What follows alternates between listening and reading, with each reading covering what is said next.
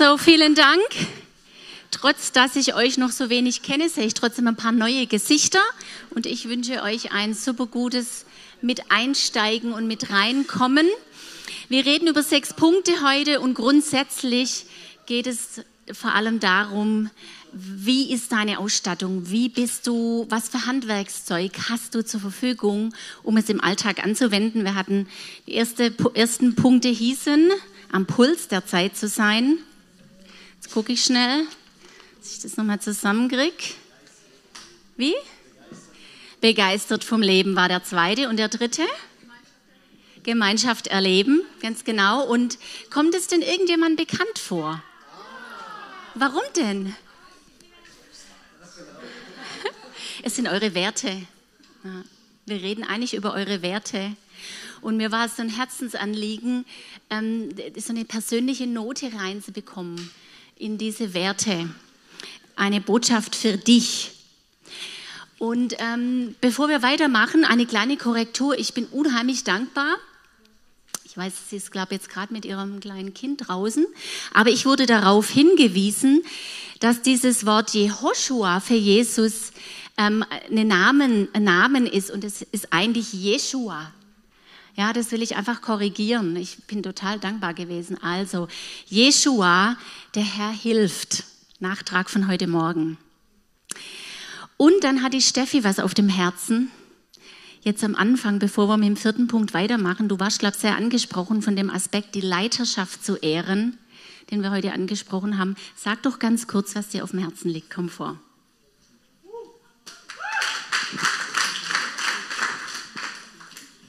Hallo erstmal. Viele wissen, dass es für mich totale Überwindung ist, hier vorne zu stehen, weil ich doch recht schüchtern bin und es mir schwer fällt, vor Leuten zu sprechen. Aber heute Morgen habe ich total den Eindruck von Gott erhalten, wirklich unsere Leiterschaft zu segnen. Die sind nicht nur, nicht nur unsere Pastoren, sondern sie sind auch unsere Geschwister, unsere Freunde. Und wenn wir nämlich Hilfe brauchen, sind die für uns da. Deswegen möchte ich gern bitten, den David, die Sarah, die Emo und die Leonie vorzubitten.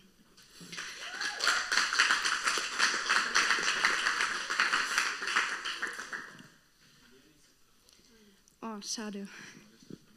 Okay, darf sich dahin stellen. Es ist nämlich so, ich würde gern wirklich für unsere Leiterschaft beten. Schade, dass Milet und Tabea nicht da sind. Viele wundern sich, wieso der Paddy hier neben mir steht. Das ist nämlich so, ich werde auf Portugiesisch beten und er würde dann am Ende vom Gebet das Gebet nochmal auf Deutsch sagen, damit ihr dann auch alles versteht, was ich dann überhaupt gesagt habe. Okay? Ihr könnt gerne aufstehen eure Hände auf unsere Leiterschaft richten, mitbeten. Und ihr könnt auch gern leise beten, ihr könnt laut beten. Und ja, genau. Obrigada, Senhor Deus, pela vida de cada um destes que estão aqui na sua frente, Senhor Pai. Eu te boto cada vida deles nas suas mãos, ó Senhor, Senhor Jesus. Que o Senhor venha, meu Deus, proteger eles. Que o Senhor venha tocar com o Espírito Santo, Senhor meu Pai. Que o Senhor venha dar a eles a autoridade que o Senhor quer, que o Senhor quer dar, Senhor meu Pai. Que o Senhor venha usar cada um deles como instrumento de valor, meu Pai. Eu te agradeço mesmo. Além de serem pastores, amigos, eles também são irmãos, Senhor meu Pai. Deus, obrigada, Senhor Deus. Eu te entrego a vida de cada um nas suas mãos. Ja, Herr, ich will dir danken für jedes einzelne Leben, für jedes einzelne Herz, das wir jetzt hier haben. Und ähm, ich will dir wirklich auch danken, dass, dass du sie als Unterstützung in unsere Leben gestellt hast, in unsere ja, Leben gestellt hast, Herr. Und ähm, wir wollen jedes einzelne Herz jetzt in deine Hand geben, Gott. Wir wollen ähm, sie segnen. Wir wollen auch diesen Wunsch in ihren Herzen, dass sie dein Werkzeug so, äh, sein wollen, nochmal segnen und lass diesen Hunger nach dir einfach größer werden, Herr, und benutze sie immer mehr als deine Werkzeuge, Papa. Und schenk ihnen durch den Heiligen Geist Autorität. Lass uns diese Autorität erkennen, lass sie uns respektieren, Gott, und ähm, ja, ich will dir auch einfach danken, dass du ihnen diese Position geschenkt hast. Das zeigt uns auch nochmal auf, dass du ihnen vertraust, Herr. Und lass uns das bitte auch erkennen. Ich danke dir, Jesus. Amen.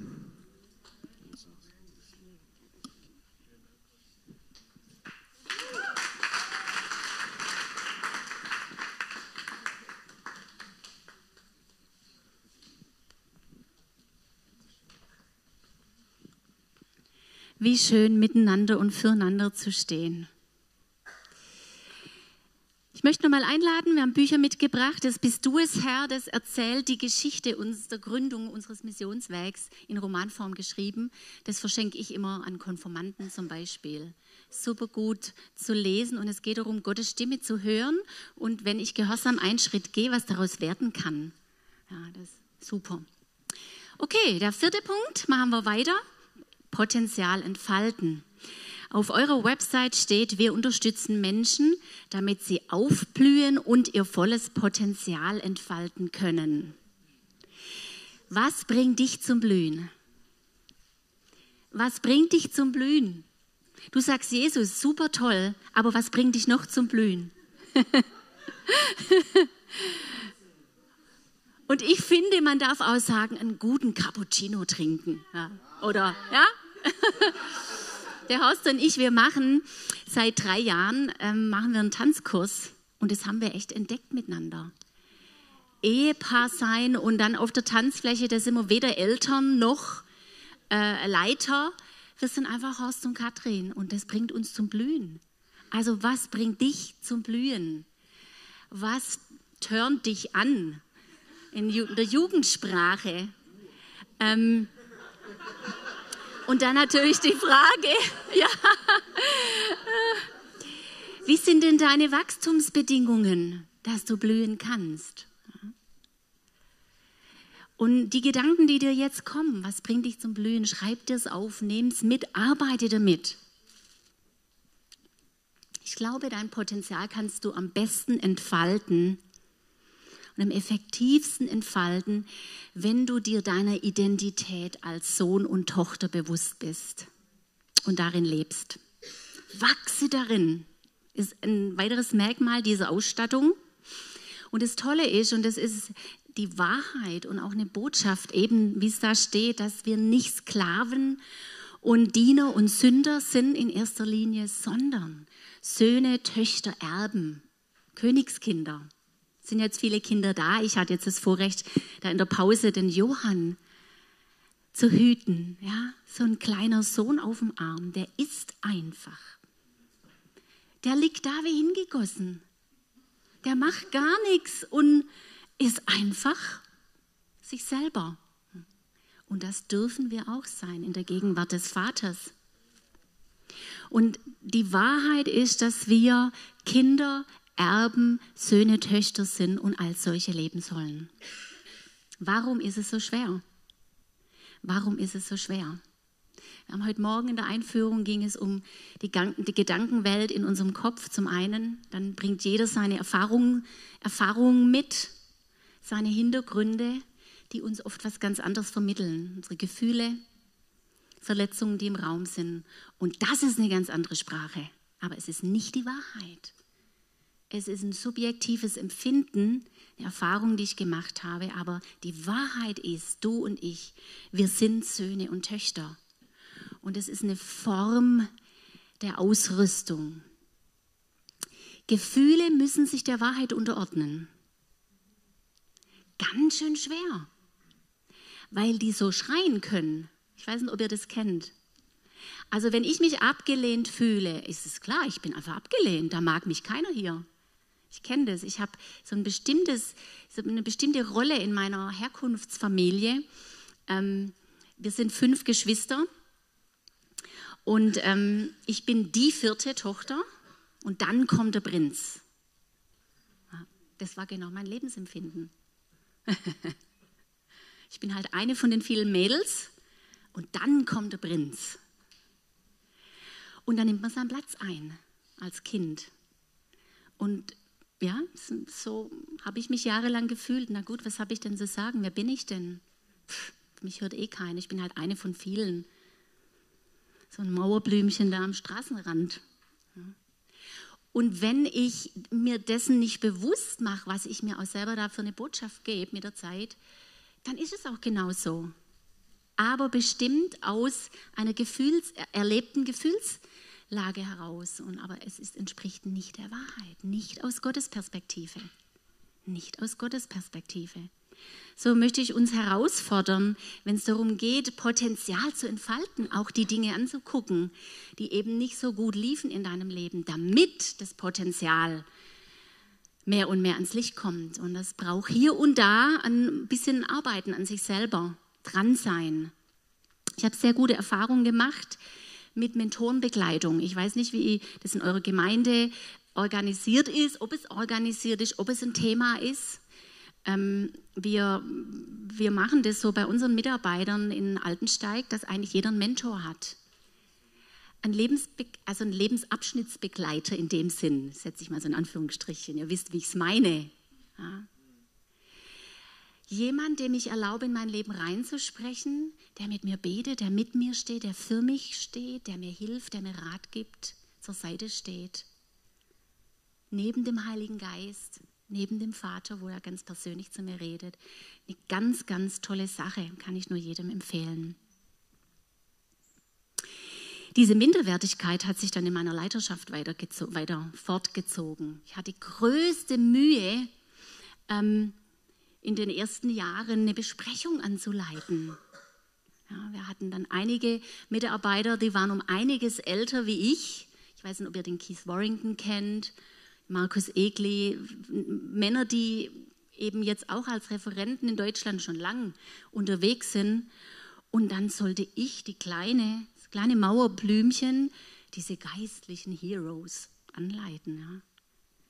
Und es war ein richtiger Wachstumsschritt, weil ich wusste, Gott gibt mir hier ein Erbe, diese Leitung anzunehmen, dieses Amt anzunehmen. Und dann gehe ich auch bitte schön in diesem Amt gemäß dessen, wie ich verstehe, dass er mich anleitet.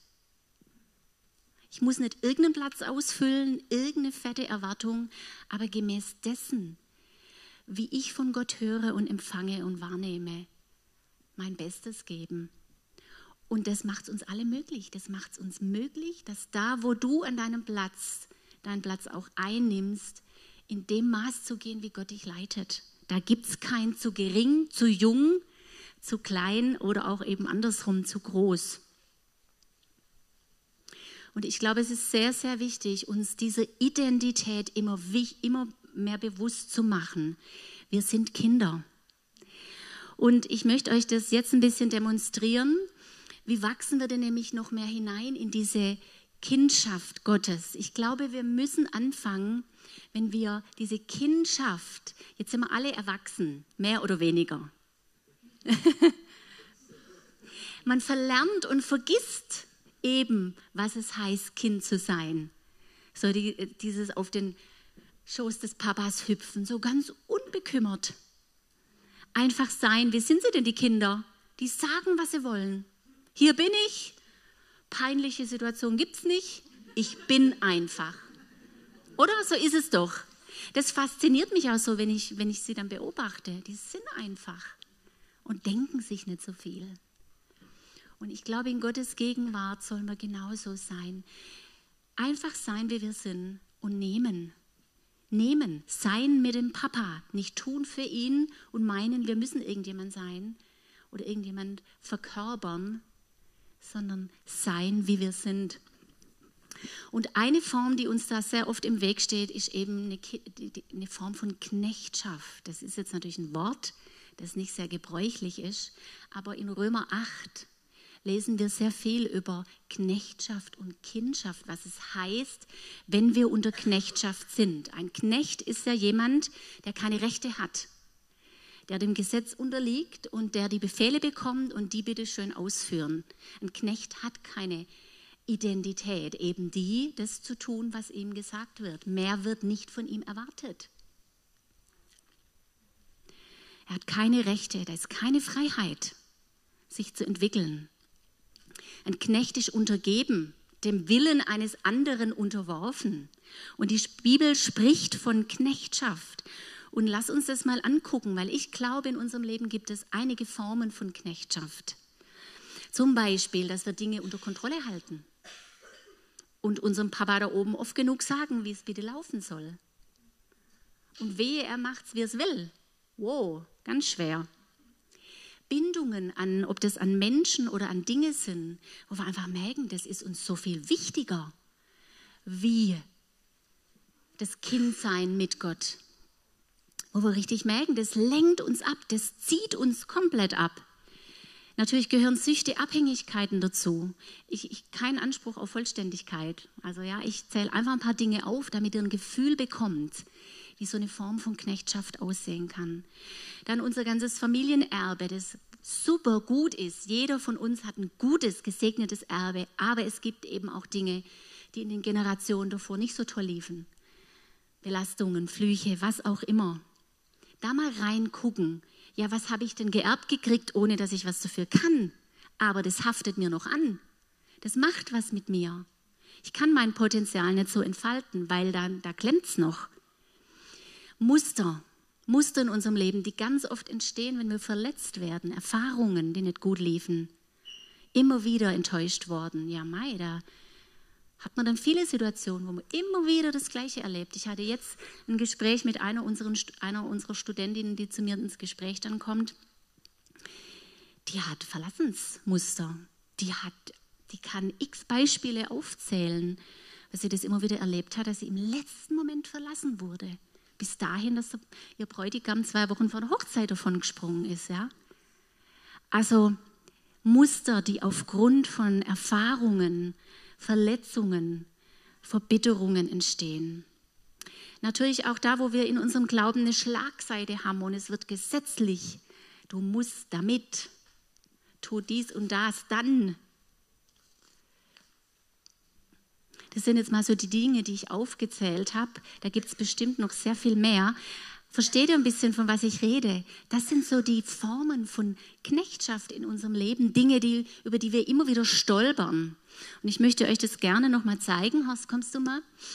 Das ist im Grunde wie wenn das Seil so unser ähm, Leben ist und ähm, mal geht es natürlich schön bergauf, alles wunderbar, aber sobald wir dann über den ersten Knoten hier mal drüber stolpern, und so ein Knoten steht jetzt für eine Form von Knechtschaft, ja, wurscht, dann geht es nämlich ganz schnell wieder abwärts und alles ist unten und es die Spirale, die Spirale ist da und ich brauche wieder ewig, bis ich mich da raus, rauswinde. Und die Frage ist ja, ich, mich kann so eine Knechtschaft auch, kannst ruhig mal loslassen, ähm, ich kann mich auch selber geißeln. Ja. Es kann mich binden, die Füße, die Hände. Ich habe jetzt da dummerweise mein, mein Mikro in der Hand. Aber das, das, Formen von Knechtschaft können mich richtig fesseln. Manchmal weiß ich das nicht mal, merke es nicht mal. Und es braucht den Heiligen Geist, der die Dinge in unserem Leben offenbart, damit wir frei laufen können, Potenzial entwickeln, Gaben entfalten und vorwärts geht's.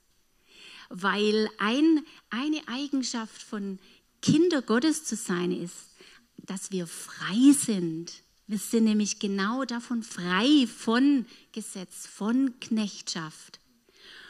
Und das ist eine Tatsache, das ist eine Wahrheit, die wir dann aber auch praktisch durchleben müssen, dass wir dahin kommen, indem wir anfangen, die Knoten in unserem Leben zu lösen. Und ich möchte genau das tun.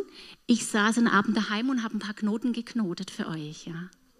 Und ich möchte, wir jetzt einfach fünf Minuten Zeit nehmen. Du kannst dir gerne einen Knoten rausnehmen und ähm, nimm dir ein paar Minuten. Vielleicht weißt du schon genau. Ich weiß genau, das ist bei mir der Punkt. Wie oft bin ich da schon drüber gestolpert? Wie verzweifelt bin ich? ich muss da ran, ich muss da irgendwie durchkommen. Und ich sag dir, mit Jesus kommst du durch.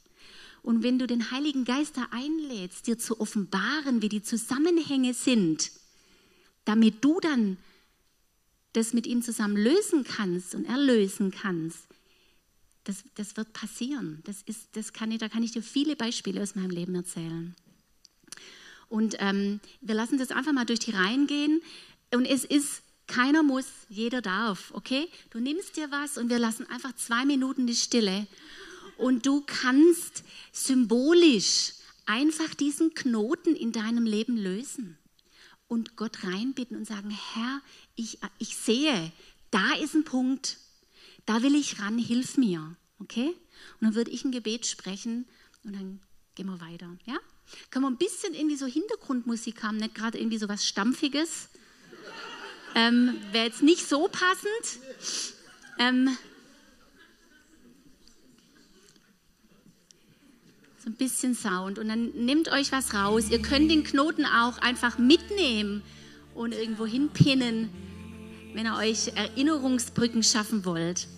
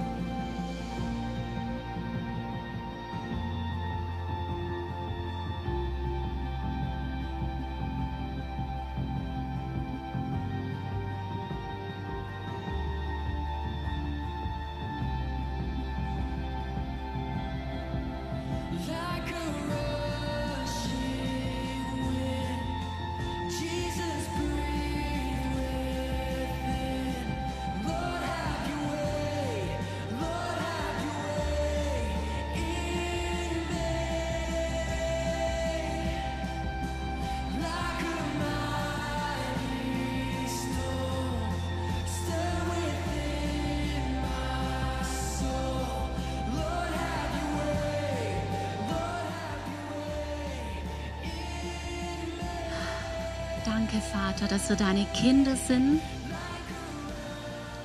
Und danke, dass die Wahrheit ist, dass wenn der Geist Gottes in uns lebt, dass dann die Freiheit in uns Raum hat.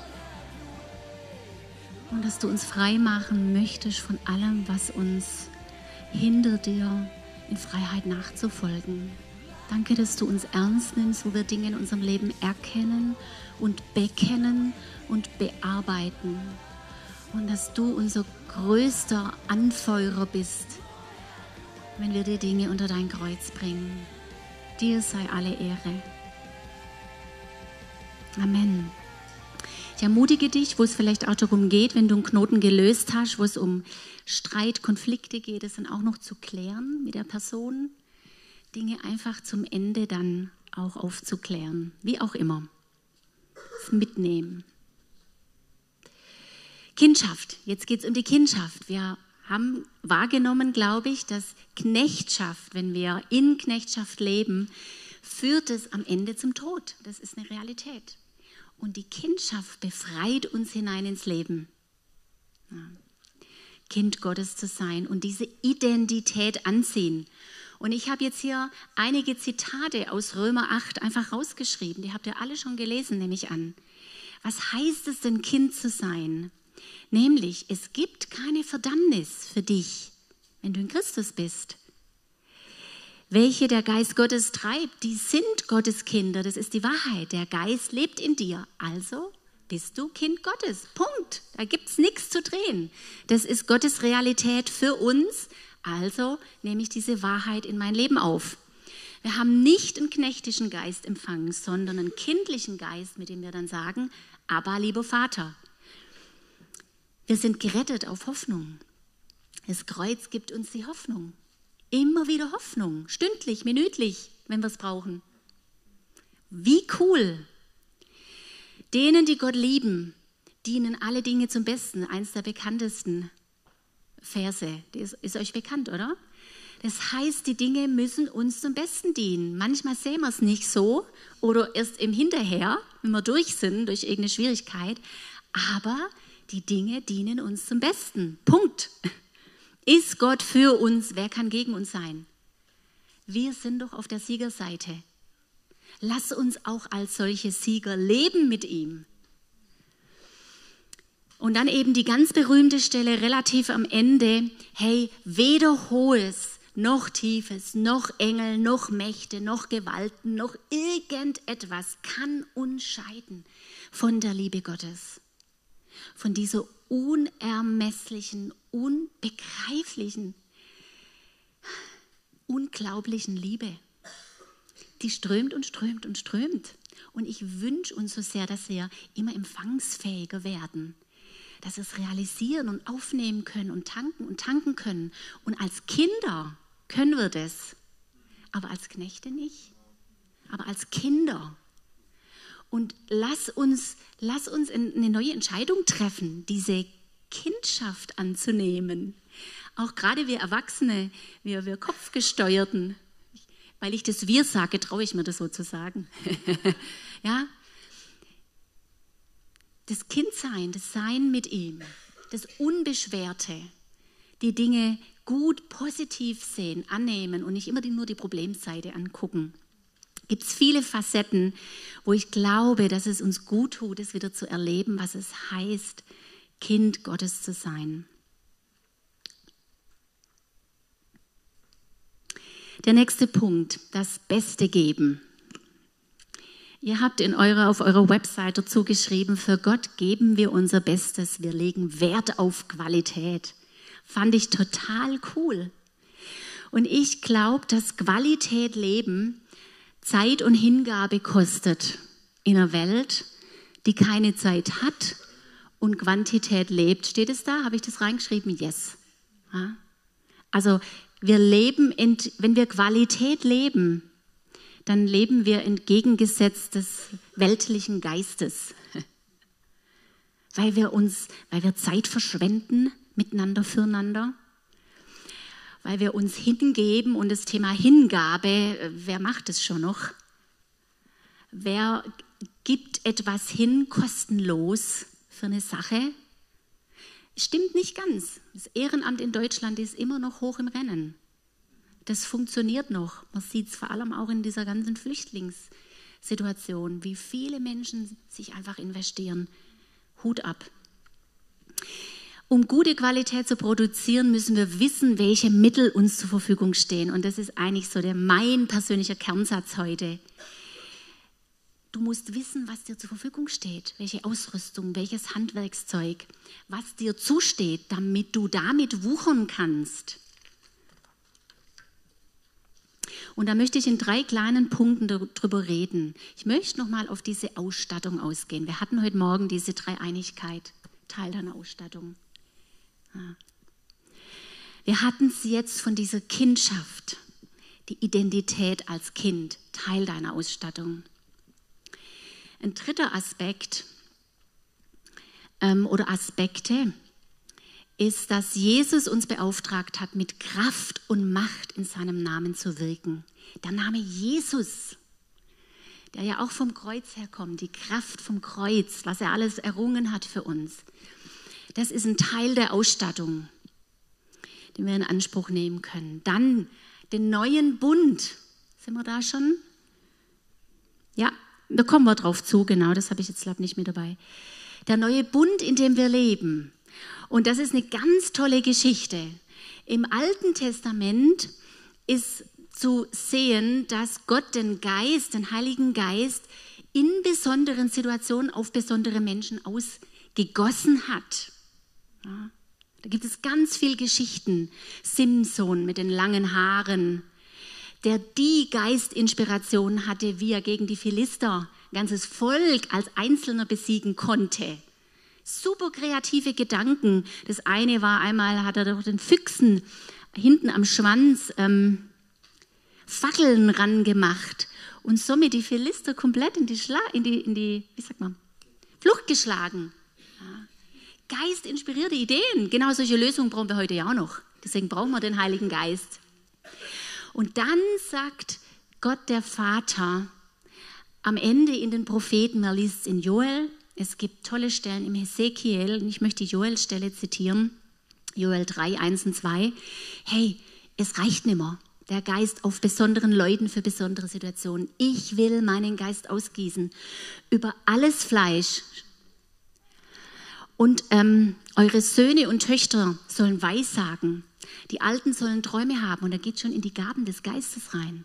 Eure Jünglinge sollen Gesichter sehen und ich will zur selben Zeit über Knechte und Mägde meinen Geist ausgießen, also über jeden gießt er seinen Geist aus. Und damit haben wir die Zusage dieses neuen Bundes, dass der Heilige Geist uns dauerhaft rund um die Uhr als unser Partner zur Verfügung steht. Und das ist eine ganz andere Ausgangssituation.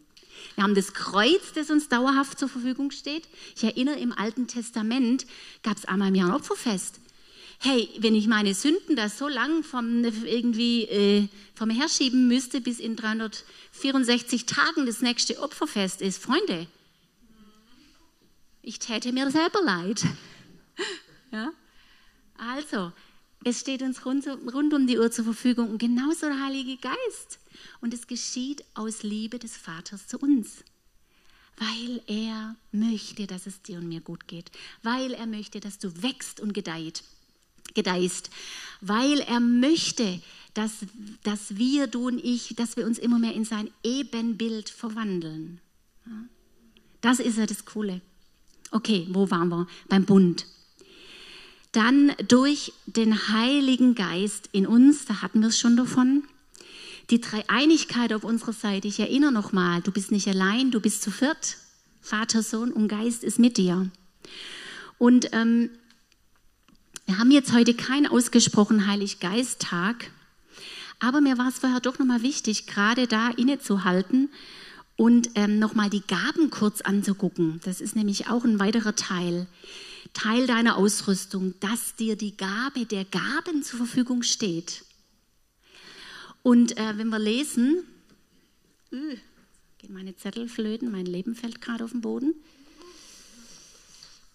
Habe ich denn meine Brille? Ja, da oben. Ähm, ja, ich gehöre inzwischen auch zu denen, die ständig nach der Lesebrille suchen, echt. Wir lesen in 1. Korinther 12 über die Gaben und da steht ganz eindeutig, es gibt verschiedene Gaben, aber es ist ein Geist, der sie gibt. Und dann gibt es die Situation, dass wir in Situationen, in besonderen Situationen besondere Gaben brauchen. Und wenn wir den Heiligen Geist darum bitten, gibt er uns die. Keine Frage. Ich glaube aber trotzdem, dass diese ganze Gabenpalette zu unserer Ausrüstung gehört, wie ein Handwerkskoffer, den wir aufmachen.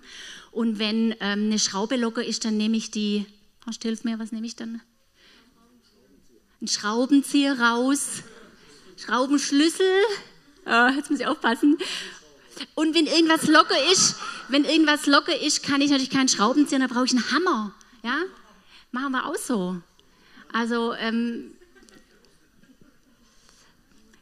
Und deswegen empfehle ich, eifert danach, in den Gaben, die Gaben zu üben. In der ganzen Palette.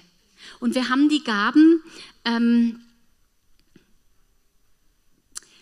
ich mache es kurz, die Gabe der Weisheit, die Gabe der Erkenntnis, die Gabe des Glaubens. Wir kaufen jetzt gerade ein Haus, ein Selbstversorgerhaus klein, aber ein ganz schönes Projekt. Da brauchen wir volle Kanne Glauben, ja, dass Gott uns da drin versorgt und die Finanzen freisetzt. die Gabe, gesund zu machen, also für Kranke zu beten, die Gabe, Wunder zu tun, Kraft und Wunder zu tun, prophetische Gabe, prophetische Rede, die Gabe, Geister zu unterscheiden, dann gibt es die Gabe von Zungenrede und die Gabe, die Zungenrede auszulegen. Und dann steht hier in Vers 11, dies alles wirkt derselbe eine Geist und teilt einem jeden das Seine zu, wie er will. Wir hatten letztes Jahr eine Situation, da wurden wir ziemlich geschüttelt bei uns in Altensteig und richtig gerüttelt und wir als Leitungsteam, wir haben uns dann ähm, äh, Beratung geholt. Wir haben in Malaga in Spanien haben wir so ein kleines Erholungsfortbildungszentrum. Und da, es war uns wert, wir standen in einem jahrelangen Konflikt mit, mit, ähm, mit einem Mitarbeiter von uns. Es war nicht ohne und wir wussten, wir brauchen hier eine gute Lösung und haben uns dann richtig selber beraten lassen. Wir nennen das dann auch Debriefing, die Jahre auswerten.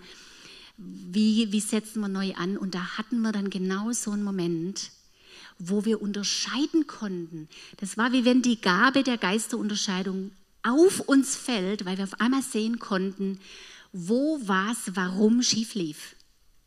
Man guckt in die eigene Geschichte zurück. Wir sind jetzt auch schon 35, mehr wie 35 Jahre Altensteig. Und da hatten wir ein Muster, das sich immer wiederholt. Und wir haben immer wieder gelitten unter diesem einen Ding. Und haben uns über ja, wirklich Jahre und Jahrzehnte gefragt, woher kommt es nur? Man spürt es, es ist brutal schwer, es, ist, ähm, es schüttelt und rüttelt ein, aber man kann es nicht beim Namen nennen. Und der Geist Gottes hat es uns gegeben. Wir konnten sehen, warum was wie läuft. Und konnten zurück zum Ursprung. Da, da war die Tür offen. Da fing es an, dass dieses Muster entstehen und greifen konnte. Und dann konnten wir hinstehen und konnten sagen, so und jetzt ist Schluss. Das und das und das haben wir erkannt. Da und da haben wir Buße getan natürlich, ja, wo wir dann eben unter dem Muster gehandelt haben und Fehler gemacht haben. Und das und das soll jetzt anders werden. Und wir haben Glaubensaussagen gemacht, Gabe des Glaubens. Wir haben gesagt, das und das wollen wir jetzt sehen. Und das und das ist die Richtung, die, die der Herr uns zeigt. Ja. Leben mit den Gaben. Jetzt gibt es natürlich hier so ein paar empfindliche Gaben. Zum Beispiel die Gabe der Krankenheilung. Mir passiert es oft, wenn ich für Menschen bete, dass sie nicht gesund werden. Und der einzige Tipp, den ich habe, ist nicht aufgeben. Und ganz, ich bin ganz ehrlich, ich habe vor zwei Wochen über diese, ich die, hatte die Herausforderung in Stuttgart, über diese eine Gabe zu predigen in einer Gemeinde, wo einige Leute gestorben sind. Und das habe ich Gott sei Dank erst hinterher erfahren an Krankheit, ja, Krankheiten. Und ähm, ich musste sagen, das ist eine Frage, die nehme ich mal mit vor den Thron Gottes. Warum erhörst du ein Gebet, wenn wir unseren ganzen Glauben mobilisieren und da passiert nichts? Und warum bete ich und habe nicht mal so viel Glauben und wusch, es passiert. Das habe ich einmal erlebt. Wir haben dann, wir beten immer wieder für Kranke. Wir hatten schon ein paar Heilungsseminare in Altensteig weil wir genau darin wachsen wollten. Da dachten wir, wir laden uns die Hesselbarts und den Arne Elsen ein und hatten dann zwei große Seminare, hatten davor eine Mitarbeiterschulung, wie beten wir für Kranke, wie wenden wir die Gabe an. Und dann sind wir da mutig einfach durch und haben gebetet und Hände aufgelegt. Und ich erinnere mich an ein Gebet, äh, junger Mann aus Hannover, sichtbar fette Krampfader. Ja. Für ihn ein schreckliches Leiden, weil es ihn einfach behindert hat mit Sport und allem. Und ich bete einfach und denke, naja, mal gucken, was passiert. Und das Ding ist weg. Frag mich nicht, warum da und ein anderes Mal alle Glaubenspower rein investieren und ja. Und der einzige Tipp, den ich habe, ist, ich zweifle nicht an Gott. Ich zweifle nicht am Heiligen Geist und der Kraft durch die Gaben, die er uns immer wieder geben möchte. Ich lasse mich nicht entmutigen. Und ähm, ich bleibe dran. Ich will da nämlich wachsen. Und ich glaube, wir haben die Aufgabe und den Auftrag. Wir sind eine Antwort für die Welt, den Nöten unserer Mitmenschen zu begegnen. und deswegen wende ich an, was ich habe. Aber es liegt nicht in meiner Hand. Ich bin nicht die, die heilt. Nicht mal die Ärzte heilen. Ja, sie haben eine Diagnose und geben die richtigen Medikamente und, und, und. Aber Gott ist am Ende der Heiland, der das Gelingen schenkt zu allem menschlichen Können und Wissen. So, Freunde, ich glaube, hier sind wir miteinander einfach auf dem Weg. Gaben immer wieder anwenden und uns mutig mitten reinwerfen und sagen, und ich stehe mit dir in deinem Anliegen. Und wir beten und wir lassen nicht locker. Und dann gibt es eine Spontanheilung, dann gibt es eine ähm, Prozessheilung, sagt man ja, einfach Zeit damit verbunden ist. Und dann gibt es auch ganz viel, ganz viel innerer Prozess, wenn eine Heilung nicht gleich eintritt. Ich begleite jetzt gerade meine, eine meiner engsten Freundinnen, die hat Brustkrebs vor zwei Jahren diagnostiziert und sie hat sich entschieden, sie lässt sich nicht operieren. Sie vertraut dem Herrn, dass er sie heilt. Sie hat ein ganz klares Wort. Bis jetzt ist nichts passiert. Aber der Prozess, den sie geht und was sie lernt, unbezahlbar. Unbezahlbar. Da passiert viel Heilung. Also der Krebs ist noch da, aber es passiert viel Heilung. Wer bin ich, dass ich mir anmaß, was Heilung ist? Okay. Und ähm, mein Gedanke wäre, dass wir uns jetzt Zeit nehmen. Oh, halt, ich will eigentlich noch die Uhr checken. Wie viel Uhr ist es denn? Halb. Genau. Habt ihr Lust auf eine Übung? Geistesgaben miteinander ein bisschen trainieren. Ja? Und zwar würde ich uns gerne, und ich sage es gleich nochmal, keiner muss, aber schön, wenn jeder mitmacht. Ja? Aber bitte keine Verdammnis für die, die sagen, ah, geht jetzt gerade nicht, okay? Freiheit. Ähm, und zwar ist der Gedanke der, dass wir zwei Gruppen brauchen und ähm, es muss genau aufgehen von der Anzahl. Also wir, wir beten, ihr betet füreinander und ihr übt quasi einfach für den anderen hinzuhören.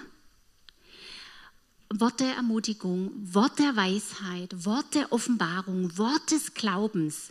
Und da gibt es noch eine kleine Herausforderung, aber die erkläre ich erst, wenn wir dann in den Gruppen sind, okay? Ja?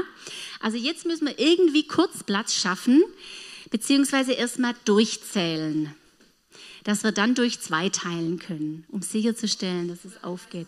Ein, noch besser. Es muss am Ende muss zwei. Gell? Können wir mal laut durchzählen und ihr, ihr ähm, merkt euch die Zahl. Steffi wird anfangen. Ja, klar.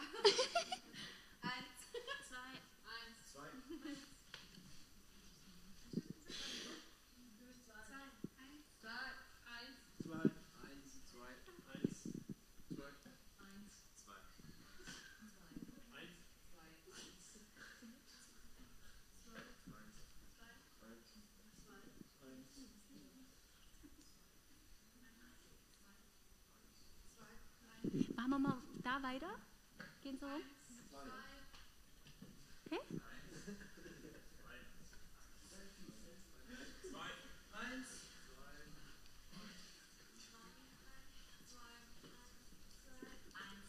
Es geht super auf. Okay, also können wir ganz kurz die Stühle oder vielleicht eine Hälfte frei machen.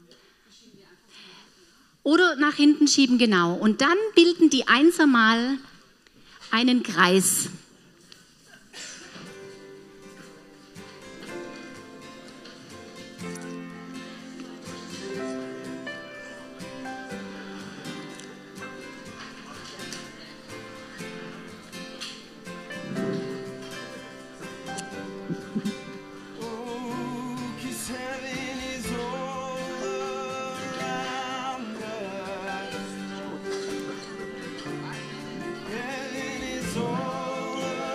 Okay, die Einser bilden einen Kreis.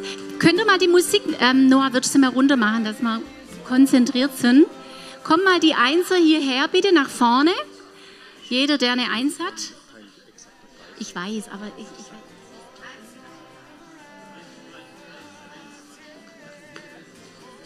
hm? Wir machen jetzt keinen Kreis, das ist fast besser. Ihr stellt euch mal in einer Linie auf, die Einser. Genau. Sehr gut. Und was wir jetzt machen, ist, dass ähm, ihr euch quasi zur Wand dreht. Die mit der Zahl 1. Ihr dreht euch zur Wand. Ihr müsst ein bisschen Platz schaffen. Bist du auch eins? Nee, okay. Also, ihr seid die Einser, okay? Und was ihr Zweier jetzt macht, ihr stellt euch in aller Stille, ihr gebt euch nicht zu erkennen und ihr stellt euch hinter irgendeine Proble äh, äh Person,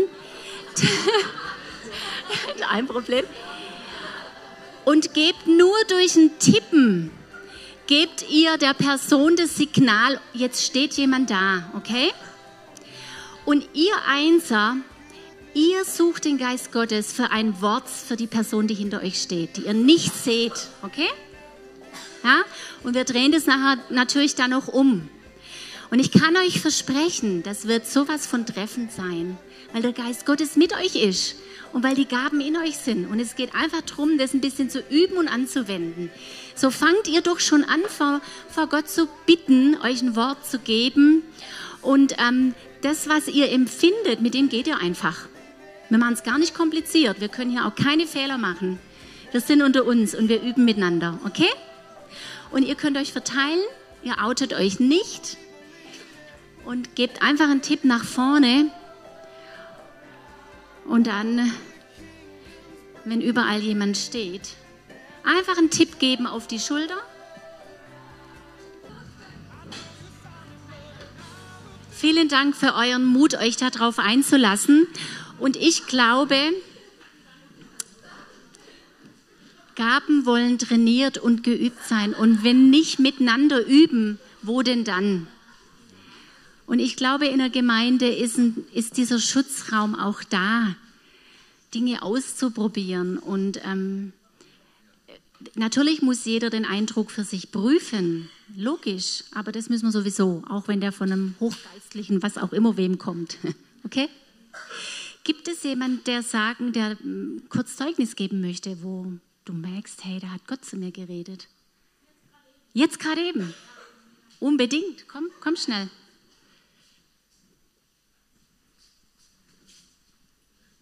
Ähm, ich kenne ihn nicht mal, ich weiß nicht, wer er ist. Also er. Er ist der Hansi. Ja, bitte Hansi. Okay. Sagst du, komm. Was, also er hat. Ich habe ihn getippt. Okay, du hast für sie gebetet, okay? Und was war dein Eindruck? Also das Einzige, was ich gekriegt habe, war, habe alles unter Kontrolle. Ich stand da, haben Sie was noch nie erlebt? Ja, so, so Test zu Mama gemacht, es kam nichts. Und ich stehe da und sage, was machen wir jetzt mit dem? Ja. Und dann kam, habe alles unter Kontrolle. Und ich sage, okay, wenn du das meinst. ja, und das ist das, was ich ihr sagen konnte. Also das erste Mal. Ja. Was hast du hören müssen? Ja, also das ist einfach das, was, was ich brauche für mein Leben, dass Gott mein Leben unter Kontrolle hat. Und okay. auch in dieser Situation, die nächste Zeit, ja, egal wie lang die Zeit ist, aber die nächste Zeit, dass ich es unter Kontrolle habe, dass yes. ich nicht falsch laufe, dass ich nicht links und rechts laufe, sondern dass ich im Herrn laufe. Yes, wunderbar. Super, super. Ja. Sonst noch jemand?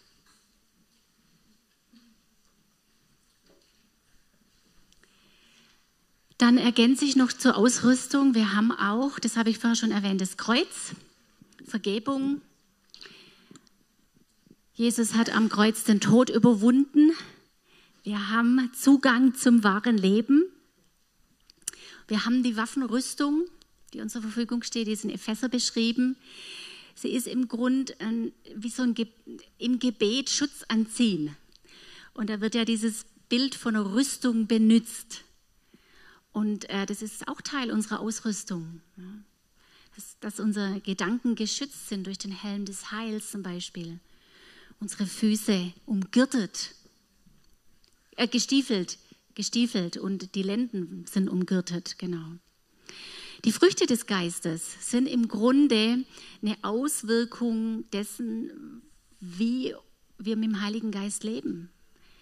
Dass sich unser Charakter verändert und wir heiliger werden dass wir geduldiger werden, dass wir sanftmütig sind, dass wir Gerechtigkeit üben, Das ist so eine Aufzählung eigentlich auch an Charaktereigenschaften und ähm, eine Folge von einem aktiven Leben mit dem Heiligen Geist. Also, du bist qualitativ hochwertig ausgestattet. Keine Frage. Lebe und nütze diese Ausrüstung und wende sie richtig an. Der zweite Punkt, sei bereit. Es geht ja darum, das Beste zu geben. Sei bereit. Einer meiner Vorbilder ist Miss Wigglesworth. Ich weiß nicht, wer ihn kennt. Ist so ein echter Glaubensheld. Ähm, ganz einfacher Engländer, der von Beruf Klempner war, der konnte nicht lesen und schreiben. Aber als der Jesus kennengelernt hat, da ging nur noch die Post ab. Hey, Wahnsinn. Und äh, der hatte so einen starken Glauben, er wird auch der Apostel des Glaubens genannt. Das sind einfach echt Zeichen und Wunder passiert. Und das ist mir vor allem auch, wenn es um die Gaben geht, immer ist er mir immer wieder ein Vorbild. Und ich habe das Buch über ihn, das heißt Apostel des Glaubens. Ähm, lange Jahre lag das auf meinem Nachttisch. Wenn ich hinten fertig war, habe ich einfach wieder vorne angefangen. Ja. Lernen, wachsen, mich stimulieren lassen durch Vorbilder. Ganz wichtige Sache gehört die Bibel natürlich ganz wichtig auch dazu, aber eben auch Menschen, die uns das vorgelebt haben. Und er hat gesagt, wenn du dich erst bereit machen musst, wenn die Gelegenheit deinen Weg kreuzt, ist es schon zu spät. Und ich glaube, ihr wisst alle, wovon ich rede. Da begegnet dir irgendjemand in der Stadt oder eine Bekannte und erzählt dir irgendwas und du stehst oder ich stehe da und sage, äh, äh, äh, okay, ja, was macht man da jetzt? Und es geht um so eine innere Bereitschaft, in einer durch, eine durch einen beständigen Draht mit Gott verbunden zu sein und zu wissen, dass ich in dieser Ausrüstung und durch die Hilfe Jeshua und den Parakletos mit mir wirklich schnell Worte der Ermutigung sprechen kann. Trost, Rat. Manchmal braucht es auch nur eine Umarmung. Ja. Mut zusprechen kann, von Jesus zeugen, von ihm erzählen. Ja. Ihr, wisst ihr, was ich meine? Es geht natürlich auch ein bisschen in die evangelistische Richtung, aber ich glaube, es ist so eine innere Haltung, die wir immer wieder anziehen dürfen, bereit zu sein, für Jesus zu stehen, Salz und Licht zu sein. Und da möchte ich uns gerne einen kleinen Videoclip zeigen. Jetzt wäre der dran.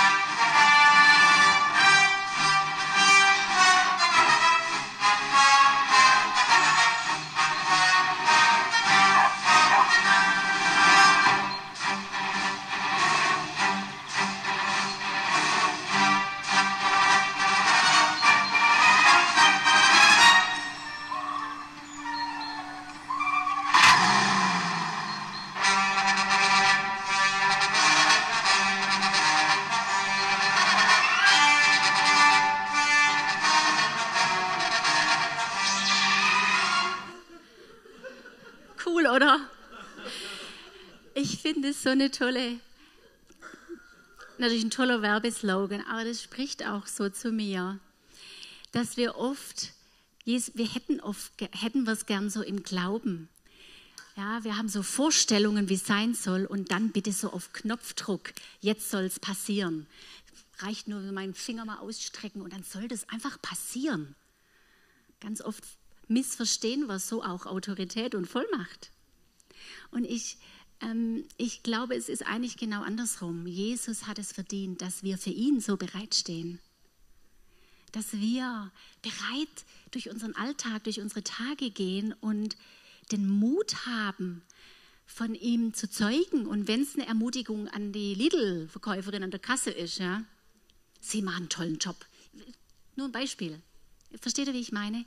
Er hat es verdient, dass wir ähm, in dieser inneren Sensibilität leben, zu handeln in seinem Namen. Und ähm, das hat auch was damit zu tun mit einer Form von Gehorsam. Und ich habe festgestellt, wenn Gott redet und ich tue, ohne lang zu denken, das nenne ich so für mich unmittelbarer Gehorsam. Das hat eine ganz große Kraftwirkung. Hören und tun. Hören und tun. Das kann alles von mir abverlangen, weil ich stehe Menschenfurcht gegenüber. Ja, was wenn? Es macht mir ja viel auch gar nicht Sinn, wenn Gott redet. Ich habe alles unter Kontrolle. Ja, was sagt dir das? Ja. Und es war jetzt wirklich in einem Umfeld, wo, man, wo dir nicht viel passieren kann. Ja. Aber wie sieht es aus, wenn du ein Wort für einen Kollegen im Job kriegst und dein Gesicht verlieren könntest? Sind wir mal ganz ehrlich. Aber der Heilige Geist möchte uns genau da, und jetzt sind wir wieder bei Punkt 1, an unserem Platz benützen, dass du nämlich Salz und Licht für ihn bist. Und das, was du von ihm hörst, tust, weil er genau weiß, er ist ja in Kontrolle. Er weiß ja genau, was laufen muss. Wir wissen ja viel nicht, was geschieht und was laufen, laufen müsste. Und deswegen glaube ich, ist es ganz wichtig, in unmittelbarem Gehorsam zu handeln. Ich habe zwei Situationen erlebt. Wir haben neue Nachbarn bekommen. Wir wohnen in einer Straße Richtung Wald. Und ähm, da war auf der gegenüberliegenden Seite ähm, ein ganzes Stück nicht bebaut, als wir eingezogen sind. Und in den letzten Jahren sind da vier, fünf Häuser, ich glaube fünf sind da hingebaut worden. Und als dann die vorletzten Nachbarn eingezogen sind, bin ich eines Tages aus meiner Garage gefahren und ich nehme wahr, wie der Geist Gottes zu mir sagt, geh hin, bring eine, eine Blume vorbei und schreib ein Kärtchen mit der und der Stelle. Ich habe also ein konkretes Bibelwort bekommen. Und begrüße in der Nachbarschaft. Denke ich, ja toll, mache ich. Ich hatte aber keine Zeit, also dachte ich, ja gut, reicht ja nächste Woche noch. Geist Gottes hat mich dreimal erinnert Geh hin, bring eine Blume, schreib das Wort auf. Und ich habe jedes Mal gesagt, ja, mache ich schon noch. Nach drei Wochen, die waren erst drei Wochen eingezogen, erzählt mir meine direkte Nachbarin, dass der neue Hausbesitzer verstorben war. Eingezogen und gestorben. Er hatte Krebs und ist gestorben. Und ich dachte, nein, Herr, vermutlich wäre das ein Wort für ihn gewesen, das du ihm sagen wolltest. Wer weiß, wie wir ins Gespräch gekommen wären. ich, ich habe wirklich eine Chance verpasst. Es ist so ein ganz typisches Beispiel für diesen unmittelbaren Gehorsam. Hören und tun. Gefäß sein. Einfach tun. Einfach tun. Das andere war, positives Beispiele gibt es auch, als ich diesen Jugenddienst geleitet habe, Mission Adventures, da hatten wir dann immer so Camps bei uns mit vielen Jugendgruppen. Und ähm, wir hatten ein Jahresthema, das dann weltweit in diesem Dienstzweig eben dran war. Und dann im Jahr, in einem Jahr war das Thema Metamorphose. Naja, das hatte ich das letzte Mal im Biologieunterricht, ja, Jahre zuvor. Und ich habe mir überlegt, wie soll ich darüber predigen? Zum einen ist es ja ganz toll und einfach, Umwandlung, Verwandlung. In der Bi Biologie geht es ja darum, wie die Raupe zum Schmetterling wird. Toll, anschaulich. Jetzt höre ich, also ich bin jemand, ich bete und prozessiere sehr viel, wenn ich mein Haus putze. Beim Staubsaugen habe ich die besten Ideen und Gedanken. Deswegen, ich putze gern, weil ich einfach ähm, da mit dem Herrn eine ganz besondere Connection habe. Okay, ich putze also und ich höre auf einmal, wie der Geist Gottes sagt, schneid dir die Haare. Ich denke, habe erst mal gebraucht, was meint er denn jetzt? Ja. Und dann ist so langsam, ist es durchgesickert. Jetzt war das ein Moment, so lange Haare hatte ich noch nie, da habe ich richtig drauf zugearbeitet. Und wir Frauen, können ja schon auch manchmal eitel sein. Ich war stolz auf meinen Kleopatra-Schnitt, den ich da hatte. Bin extra zu einem super Friseur gefahren, eine Stunde weg von Altensteig. Ja. Und dann sagt der Heilige Geist, schneid dir die Haare. Ich habe echt diskutiert mit ihm. Und dann habe ich aber gesagt, ich will gehorsam sein. Ich will, dass mein Reden und Handeln für dich Früchte trägt. Also tue ich, was du sagst. Was kann mir denn schon passieren? Dann habe ich nur den Horst eingeweiht. Und als dann meine Predigt kam und ich zu dem Punkt kam, ich demonstriere euch jetzt mal eine Metamorphose. Da haben sie alle geguckt. Ich habe mich auf den Stuhl gesetzt. Der Horst kam von hinten auf der Bühne, hat mir einen Eimer ähm, in den Arm gedrückt und hat den Rasierer angesetzt. Er hat mich komplett abrasiert. Schneid dir die Haare. Ja. Also ich hatte Stufe 2, weiß nicht. 5, 6 warst gnädig, danke. Es war alles ab. Jetzt saßen die Teenies da, die haben geheult. Die, die waren so betroffen. Die, die, die wussten, was eine Umwandlung, was eine Verwandlung bewirkt. Nämlich, dass es eben auch wenn ich mich verwandle, ver, verwandle im Inneren, dann muss es sichtbar sein im Äußeren. Ja.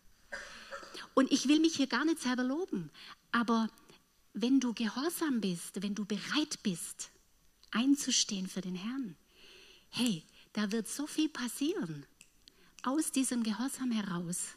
Weil am Ende geht es ja nicht um mich, ist doch wurscht, wie ich aussehe. Also, ihr wisst, wie ich meine. Ja, ja ist, Dritter Punkt. Dritter Punkt. Wie?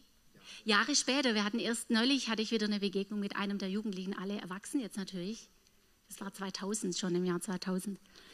Und die haben wieder gesagt, Katrin, ich weiß noch genau, was eine Umwandlung ist. Also es bleibt dann auch hängen. Wenn wir Gott gehorchen. nee, ich will sagen, wenn wir, wenn wir Gott gehorchen, dann hinterlässt es bleibende Frucht. Es hinterlässt bleibende Frucht und das hat Bestand. Und Jesus sagt ja im Weinstockgleichnis, wir sollen Frucht bringen, die bleibt. Und aus dem Hören connected sein mit ihm. Hören und tun. Ganz einfach, aber so schwer. Und der letzte Punkt unter dem Aspekt sei bereit ist, lebe kompromisslos. Ich ermutige dazu, kompromisslos zu leben. Jetzt kommt ein bisschen ein peinliches Beispiel, ganz neues Beispiel. Ich hatte einen schrecklichen Sommerurlaub. Und zwar hatte ich die ganz komische Situation, dass ich im Sommer jeden Tag einen mordsmäßigen Schweinehund in mir hatte. Es kam immer der Moment, wo ich dachte, leckt mich alle am. Und ich einen Zorn und eine Wut in mir hatte, dass ich dachte, wer ist diese Frau, die da in diesem Körper steckt? Ich, ich schrecklich, ich habe sowas noch nie erlebt. Und dann hat Gott angefangen zu mir zu reden und hat gesagt, Katrin, du lebst in der Komfortzone. Du nimmst zu viel Rücksicht auf dich selber. Er hat das Wort wehleidig benutzt. Ah. Es ist, also ihr merkt schon, ich bin hier mal ganz offen und ehrlich. Und dann habe ich gemerkt, und er hat klar gesprochen, es ist diese Zeit, wo es darum geht, innerlich wieder einen kompromisslosen Stand einzunehmen. Egal, es geht, egal wie das geht, so wurscht. Es geht doch hier gar nicht um mich. Es geht darum, dass ihm Ehre bereitet wird. Und ob ich jetzt einen Stinker habe oder nicht, ja, ob ich Lust habe oder nicht, das und das zu tun, meine Güte, um Lust geht es nicht, überhaupt nicht. Und dann habe ich für mich gemerkt, ist völlig egal, ob ich in Italien am Meer hocke oder in unserem Fall in Ettlingen beim Haushüten in Horsts Heimat. Ist egal, wo ich bin, das ist jetzt meine Schule. Das hat mich alles gekostet, kann ich euch sagen mich selber nicht wichtig zu nehmen, wie mir es gerade geht, sondern zu sagen, und ich stehe kompromisslos hier jetzt. Ich stehe einfach. Ich lasse das nicht raus in meiner Familie, wo ich einen Stinker habe. Ich lasse es nicht raus. Es ist egal, wie mir es geht. Und darin hatte ich natürlich auch Höhen und Tiefen und das ist normal. Und damit komme ich jetzt auch schon zum letzten Punkt unter dem Aspekt, nichts ist unmöglich. Wir glauben, dass für Gott alles möglich ist.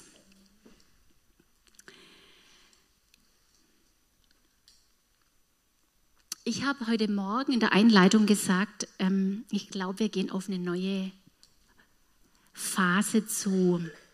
als Leib Gottes. Erinnert ihr euch? Und ich meine, also ich natürlich alles unter Vorbehalt, aber ich meine das zu sehen, dass Gott beginnt hier und da einzelne Personen, Situationen, Gemeinden zu rütteln und zu schütteln. Ich weiß nicht, ob ihr das bestätigen könnt. Auf irgendeine Art und Weise wackeln auf einmal Fundamente und es wird dermaßen unbequem. Also ich bin in der Evangelischen Allianz bei uns in Altensteig. Wir sind sieben Pfarrer und Leiter. Zusammen sind nicht alle dabei, aber zu siebt. Und wenn wir austauschen einmal im Monat, bei jedem, ich könnte von jeder Gemeinde die Geschichte erzählen, überall schüttelt es. Interessant ist, es geht ganz oft um Gebäude, weil wir lieben natürlich die Sicherheit von Gebäude und damit oft auch verbundene Traditionen. Und sobald das Gebäude schüttelt, wackeln irgendwie auch auf einmal Traditionen, auf die man sich gerne verlässt oder die, die eben bequem sind, aber die in Gottes Augen vielleicht ein Hindernis sind für die Zukunft und für das, was er tun will. Und bei uns ist es so in der Region. Es schüttelt und rüttelt, es ist dermaßen unbequem. Und Gott will ans Eingemachte. Der Vater will ans Eingemachte. Warum tut er das? Ich glaube, er bereitet uns auf eine neue Phase vor, in der er mehr und kräftiger und größer in seiner Herrlichkeit kommen will.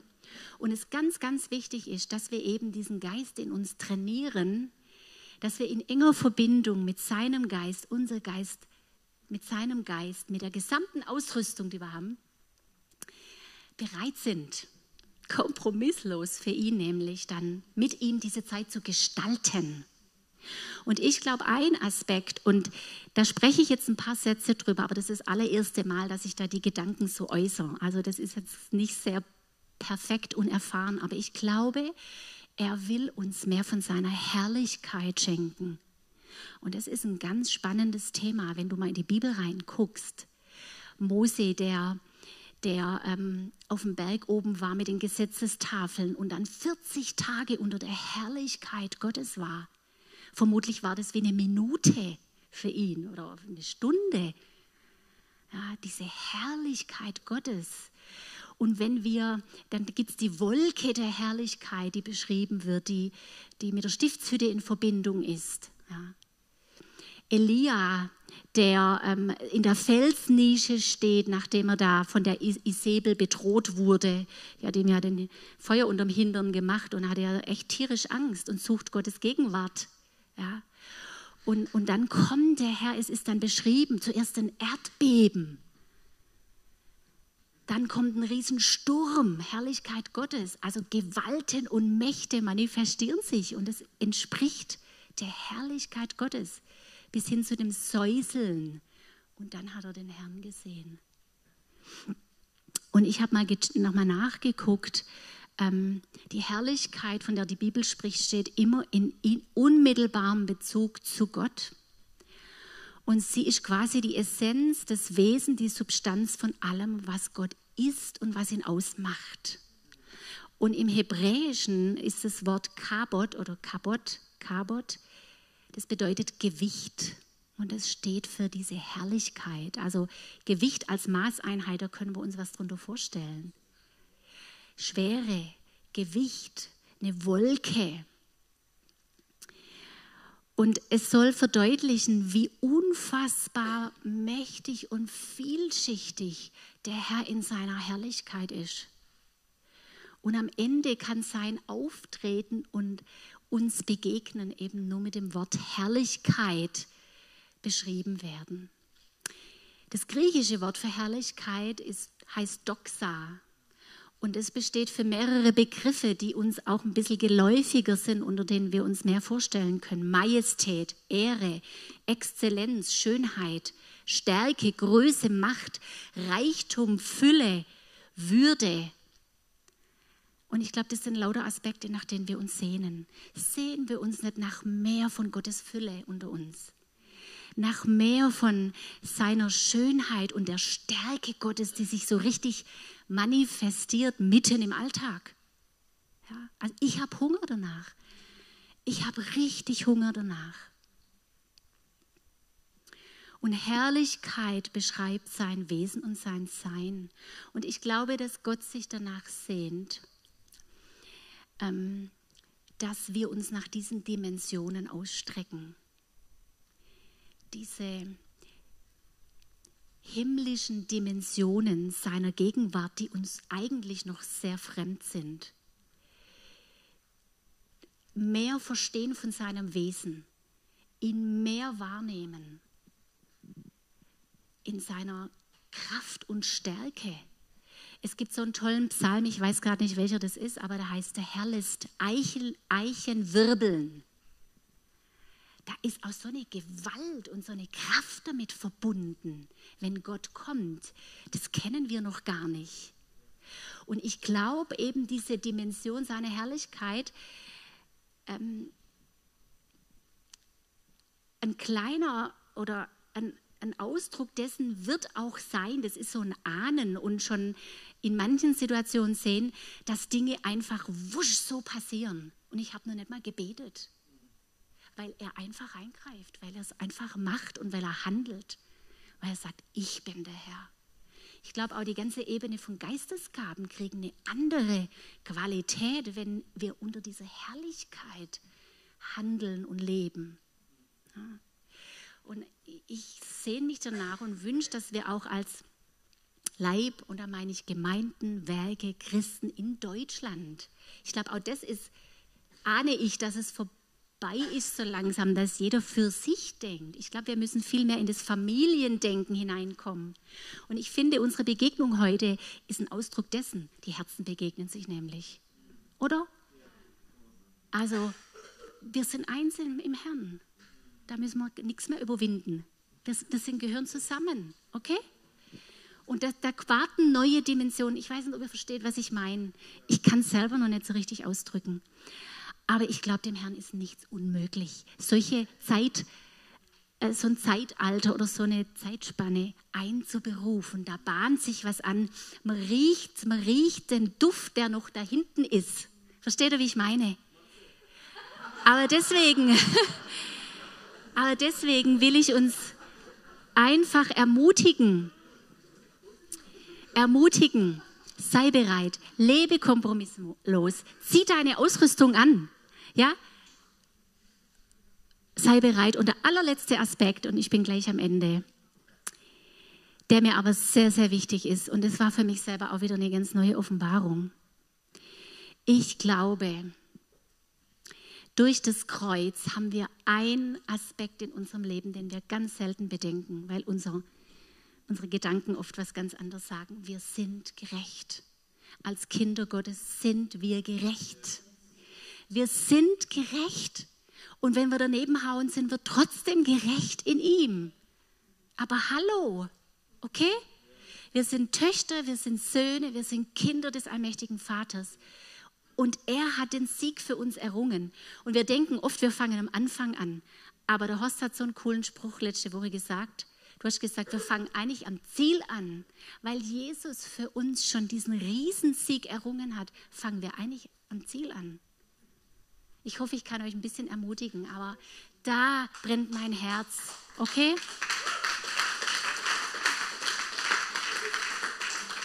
Und ich möchte gerne zum Abschluss noch beten und dann würde ich es euch übergeben. Danke, Herr.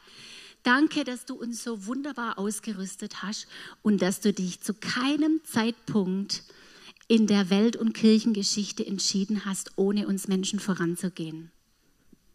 Danke, dass du uns immer mitnimmst, und zwar jeden einzelnen von uns. Und danke, dass wir nicht gering sind vor deinen Augen, sondern dass wir deine Königssöhne und Töchter sind, deine Lieblinge, die du am allerliebsten auf dem Schoß hast. Und Herr, wir wählen ganz bewusst diesen Platz auf deinem Schoß. Und danke, dass du gerade mit uns Zukunft gestaltest. Und ich bete, dass du uns dafür bereit machst in unserem Herzen und das Feuer, die, die Liebe zu dir, der Hunger nach mehr von dir, dass du den ganzen neu ausgießt in unsere Herzen hinein. Du bist so klasse und ich möchte dich ehren und dir danken. Danken für deine Wahnsinnsgeduld und Liebe zu uns. Dir sei Ehre. Amen.